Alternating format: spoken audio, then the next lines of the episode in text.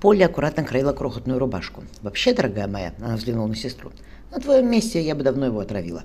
Мать Покахонтес передала мне понятно, какие травы, она улыбнулась. Наверняка в горах растут и другие. Мэри долго молчала, сшивая маленький чепчик, а потом тяжело вздохнула. Он всегда ждет, пока мы с Энни первыми попробуем еду. И мне не хочется вставать на костер, она поджала тонкие губы. Советы считают, что в колонии в кого-то вселился в дьявол, и поэтому у нас не урожай. У его преподобия, если не блуд на уме, то дьявол. Поля взяла тонкую, покрасневшую от стирки руку сестры. «Поехали с нами, Мэри. Кузен Ник плевать хотел на советы твоего мужа. У него 70 пушек на корабле, его преподобие побоится с ним спорить. Он все-таки отец Поли». Мэри подняла лазоревые глаза. «Как я могу увозить дитя от его отца, каким бы ни был? И когда я рожу, Майкл смягчится. У него тоже была не самая легкая жизнь Поли. Он долго страдал от одиночества. Так страдал, что начал тебя избивать, едва встретив», — ядовито ответила сестра. «Ты говоришь ему, что плохо себя чувствуешь, и он все равно тебя заставляет». «Говорю».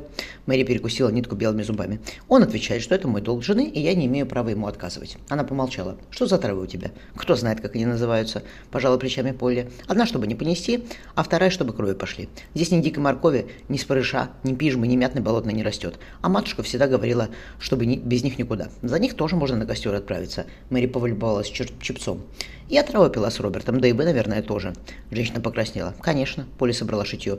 Это если муж хороший и понимающий. Фрэнсис спокойный тоже такой был, а твой нынешний, она пожала плечами. Сейчас перекусим и прогуляемся, нечего здесь сидеть. Его преподобие на совете, вряд ли он появится до вечера. Ему скажут, что я за ограду выходила. Мэри, охнув, поднялась. Мальчик, наверное. Энни потише была, не ворочалась так. А у меня кто подумала Полли? Девочка, потому что живот маленький. С Александром к этому времени гораздо больше был. На дворе посидим, сердито отозвалась Полли. Миссис Рэдклифф пусть хоть обсмотрится через забор, потому что ей нечем будет сплетничать. Мэри окинула взглядом фигуру сестры. Такие, как она, всегда найдут о чем. Александр, тяжело дыша, таща за руку Энни, ворвался на кухню. «Корабль, мама, паруса на горизонте. Я знаю, что это дядя Николас. У тебя волосы мокрые». Мэри коснулась льняной косой дочери. «Мы на реке брызгались». Энни счастливо улыбнулась. «Мамочка, давай поедем домой». Выскочив из шлюпки, Николас Кроу весело спросил племянника. «Готов ты отправиться в Плимут, Александр? Как ваши мамы? Как мой брат?» «Все хорошо», — ответила Энни. «В следующем месяце у мамы родится дитя. Вот и славно». Рассмеялся капитан. «Рада ты?» «Очень», — призналась девочка. Александр добавил. «Капитан Смит ушел на север искать новые гавани, подниматься по рекам. Сюда идет капитан Ньюпорт из Лондона. Когда мы в Плимут, дядя Николас?» «Скоро уже». Потрепав детей по головам, капитан спрыл вздох. Никто ничего не видел, никто ничего не знает.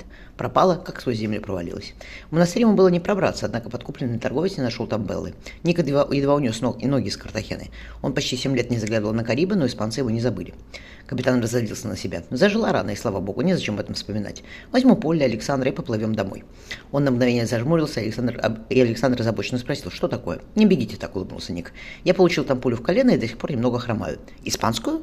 Энни широко открыла глаза. Какую же еще? Капитан замедлил шаг. Скажите маму, что пора накрывать на стол, а я зайду к вашему дяде Майклу. Он, наверное, в церкви. Капитан прислушался с гул гулких голосов со двора. Да, неохотно ответил Александр. Он проповедует о дьяволе, вселившемся в наши ряды. Посевы не всходят, добавил мальчик. Только это не из-за дьявола, а из-за того, что зима сухая.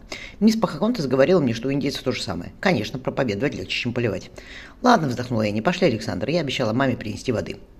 Заглянув в церковь, Николас, Николас остановился в дверях. Мужчина и женщина, склонив головы, сидели по разным сторонам прохода. Рука Майкла, возвышающегося за деревянной кафедрой, лежала на большой Библии. «Господь видит все», — вкрадчиво сказал его преподобие, сморгнув слезы. «Господь страдает, братья и сестры, потому что некоторые презрели его заповеди. Не боясь его гнева, они ходят к негрешенным язычникам-индейцам и даже дружат с ними». Община неодобрительно сошумела. «Дьявол!» – поразительно крикнул его преподобие. «Дьявол среди нас! Он портит посевы и заставляет ваши сердца наполняться печалью и унынием, братья и сестры. Изгоним дьявола и обретем благодать. Истинно верующий последует за мной в землю обетованную, текущую молоком и медом, туда, где нас ждет спасение. «Да, да, последуем!» – крикнул кто-то из мужчин. «Изгоним дьявола, братья и сестры!» Выйдя из-за кафедры, Майкл рухнул на колени. «Помолимся, чтобы Господь вернулся к нам и даровал нам свое благословение». Священник, разрая, распростерся перед распятием. Неслышно выйдя на церковный двор, Ник присел на бревно. Когда толпа прихожан разошлась и церковь распустела, Николас тронул брата за плечо. «Пойдем, надо поговорить». На берегу реки капитан тяжело вздохнул. «Мне не удалось найти Беллу. Давай я по возвращении в Лондон вложу твою часть наследства. Деньги должны приносить заход, доход, а иначе зачем они? Я помещу их в московскую компанию, в компанию тети Марты и буду отправлять тебе отчеты». Он взглянул на бесстрастное лицо брата. «Интересно», – неслышно хмыкнул Майкл. Ему осталось жить не больше одного дня. одного дня. Река здесь глубокая и быстрая, а рядом океан. Его его сучку никогда не найдут, и мамочка будет отомщена. Майкл решил оставить мальчишку себе. Общине надо было показать пример отклонения дьявола. Ему еще требовалось разобраться с еврейской тварью, как он называл Мирием, и все деньги отца оказались бы у него в руках. Словно услышав его, Николас добавил, добавил, и я отдам Мириам ее долю наследства. Ей сейчас почти 22 года, она, наверное, уже замужем. Спасибо, Майкл протянул ему руку. Я знал, что на тебя можно рассчитывать, Ник. Жаль, что Белла пропала. Ник помолчал. Я видел папу перед тем, как он взорвал Святую Марию. Он был несколько раз ранен, но все равно не отходил от Румпеля. Он просил тебе передать, Майкл, что он всегда любил нас обоих одинаково. Да, ответил брат, глядя на темную, на темную воду. Спасибо, Ник. Пойдем, поедим. Мы сейчас рано ложимся, потому что Мэри устаем. Устает. Ты переночуешь на корабле? Да, коротко ответил Ник. Брат только искоса взглянул на него. Николас заметно хромает, робко сказала Мэри, перелистывая Евангелие. Он только, только к Рождеству стал ходить без костыля. Деревянные крыши домов сверкали в лучах низкой луны. В колонии стояла тишина. Внизу раздавались шаги охраны, а вдалеке шумел океан. Можно было бы сейчас с ним пойти. Майкл попроманил пальцами по стругному подоконнику. Нет, потому что он с отцовской шпагой. Начнется крик и прольется кровь. Священник решил воспользоваться завтрашней речной прогулкой, а Мэри отправить домой. Течение в реке было сильным, но Майкл всегда отлично плавал. Он не собирался даже брать с собой кинжал. Только письмо дорогого папы, усмехнулся священник. Пусть порадуются перед смертью, догорят они в аду вечно. Если бы Мэри уже родила и откормила, то поплыла бы с ними в океан. Обернувшись, он посмотрел на жену, прилежно читающую Библию. Года через три поплывет. Когда Энни исполнится 14. Надо, чтобы следующим годом Мэри опять родила, и потом тоже. Энни ее детей вырастет, можно не бояться. Забрав уже на Евангелие, Майкл поцеловал ее щеку. «Мэри, может быть, не надо?» – злотнула одна. «Мне же скоро рожать». Поднимая одеяло, священник холодно ответил – Остальное грех и разврат, о чем я тебе уже говорил. Брачную ночь я потакал твоей прихоти, но более не собираюсь этого делать. Ты обязана исполнять свой долг жены точно так же, как я свой долг мужа. Тебе, кажется, не за что жаловаться. Она шепнула, хорошо.